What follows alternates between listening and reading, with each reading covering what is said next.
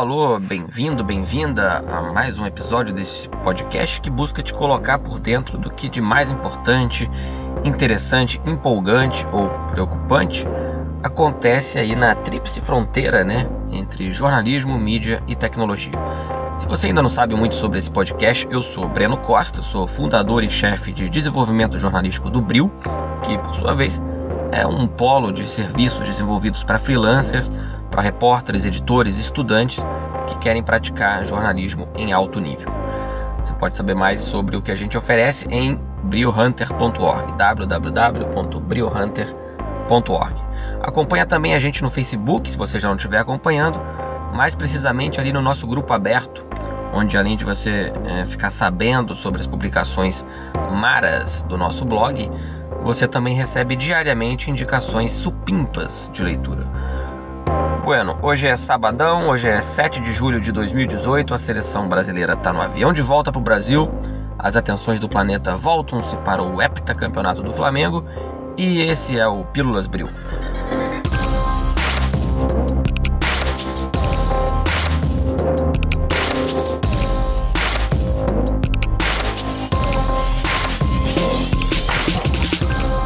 Bom, blockchain, você já deve ter ouvido falar nisso, pelo menos, é uma das coisas mais difíceis de se entender para quem não é do ramo da programação.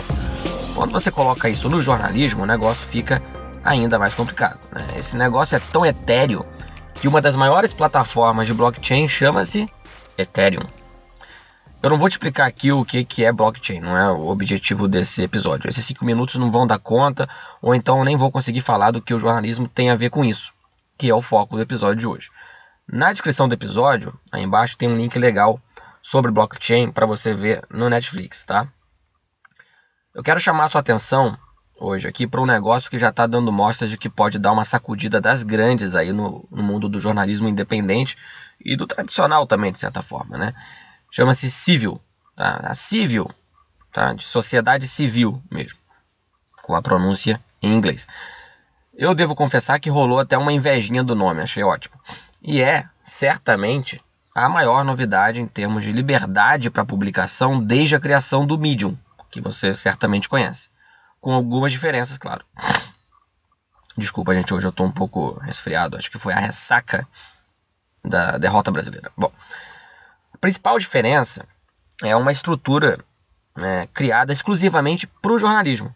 Não é um espaço, como no caso do Medium, onde você chega, cria sua conta e começa a postar textos que você fez na faculdade ou vai escrever conto de ficção, né? No mídia, inclusive, se você quiser colocar um pseudônimo, criar um personagem fake ali, até onde eu sei, é possível. No caso da Civil, não. Não é a lógica do blog, né? Que o próprio Medium levou a um, a um novo nível. Aliás, a própria Civil mantém um blog no Medium onde eles comunicam as novidades. Mas a Civil, meu caro, minha cara, é jornalismo, tá? Com direito à Constituição tá, já divulgada, com as regras ali para que as redações sejam aceitas dentro do sistema e, e para serem inclusive mantidas né, dentro das estruturas, da, estrutura que eles estão é, montando. Então, em vez de perfis do Breno, perfil do Bril, página de não sei mais quem, o que a Civil vai trazer são newsrooms, são redações. Né? Eu estou falando newsrooms porque é o termo que eles usam lá, né? não é para ser pedante. Na verdade, assim, eles já estão trazendo essas redações, né? Algumas, inclusive, já estão com conteúdo no ar, é, bancadas inicialmente por um investimento inicial de 5 milhões de dólares que eles conseguiram ainda na, no ano passado, né, para dar uma, o gás inicial ali para esses, esses projetos. E você pode encontrar essas redações no endereço joincivil.com. No link da, na, tem, tem o link aí na, na descrição do episódio. Se você entrar agora, der uma olhadinha lá, você vai ver que as redações que já estão no ar elas são todas baseadas nos Estados Unidos, tá? mas isso é temporário. O pulo do gato, e que torna tudo ainda mais interessante, é que a Civil será global. Sim, você aqui do Brasil vai poder criar redações lá dentro em português, tá?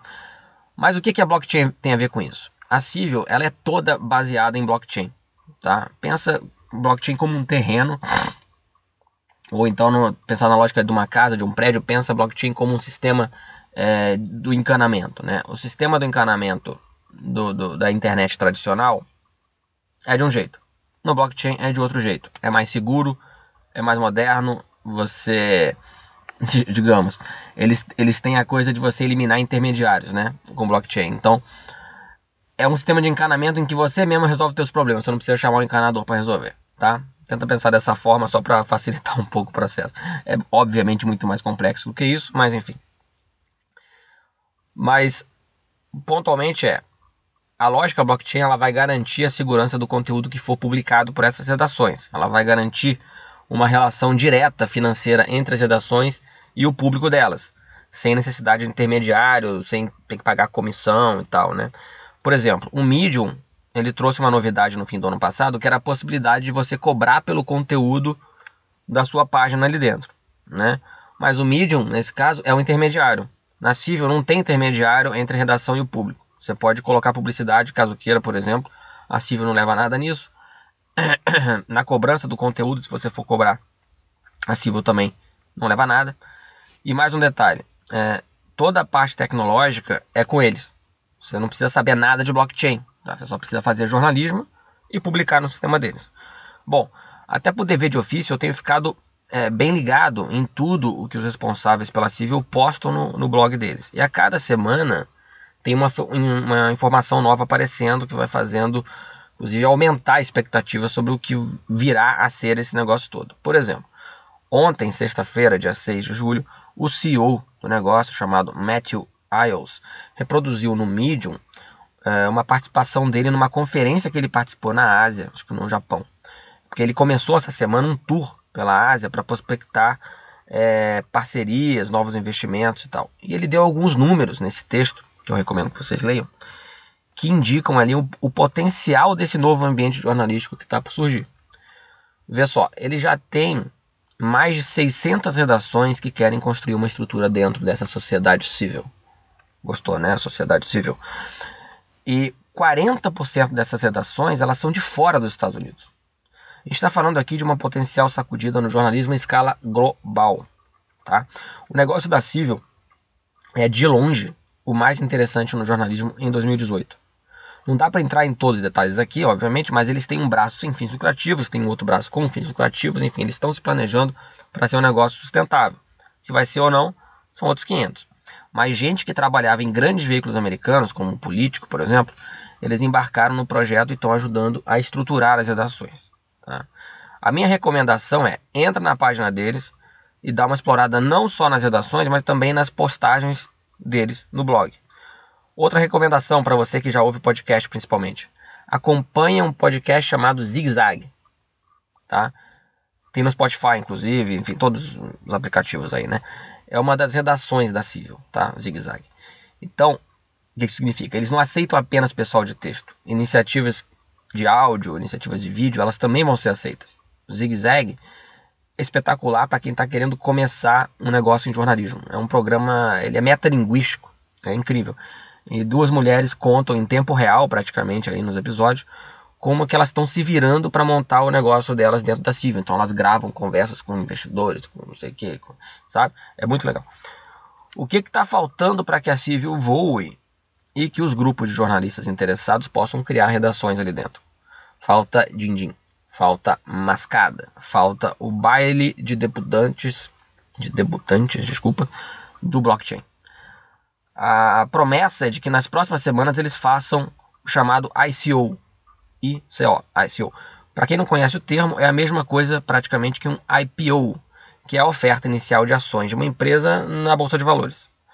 A Civil não tem ações, ela tem um negócio chamado tokens, que é a base também dessa lógica blockchain. Esses tokens eles vão ser oferecidos, portanto, num ICO.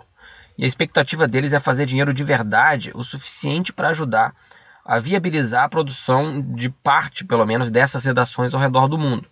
Em alguns casos via grants, né, que são tipo dinheiro a fundo perdido ali, em outros via investimento clássico mesmo. Da nossa parte aqui do Bril, que está acompanhando o desenvolvimento do jornalismo no, no Brasil, no mundo tudo mais, o que queremos é Botem o ICO na rua, arrumem dinheiro logo e ajudem também a bancar redações aqui no Brasil.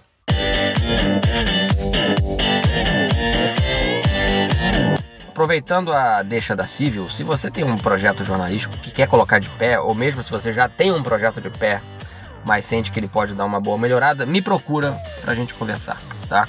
Um dos serviços que o Bril oferece é o Bril Sprint.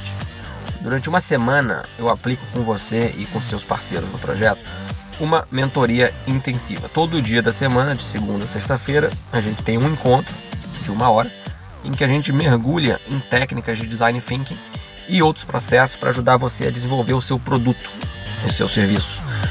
O resultado ele vai te surpreender, como já surpreendeu todo mundo que fez até agora. Na página é, briohunter.org/sprint, aí na descrição aí, tem alguns depoimentos bacanas de gente que já fez, tá? Não foram depoimentos pagos, depoimentos sinceros. Essa semana, inclusive o Rodrigo Borges Delfim, que é um dos clientes do Bril, ele também contou no nosso blog sobre a experiência dele. O link está aí na descrição do episódio também. Bom, vamos em frente. Se você está gostando dessas pílulas diárias, recomende para os seus amigos, claro, mas também dá aquela curtida, aquela avaliada marota ali no iTunes, por exemplo, para que a gente possa ir ficando mais visível para os algoritmos dos aplicativos, tá? Um bom fim de semana para você e até terça-feira, ok? Domingo é dia de sofá ou, se o sol permitir, de uns rolês aí por Floripa com a minha creche particular aqui. Um abraço, até mais!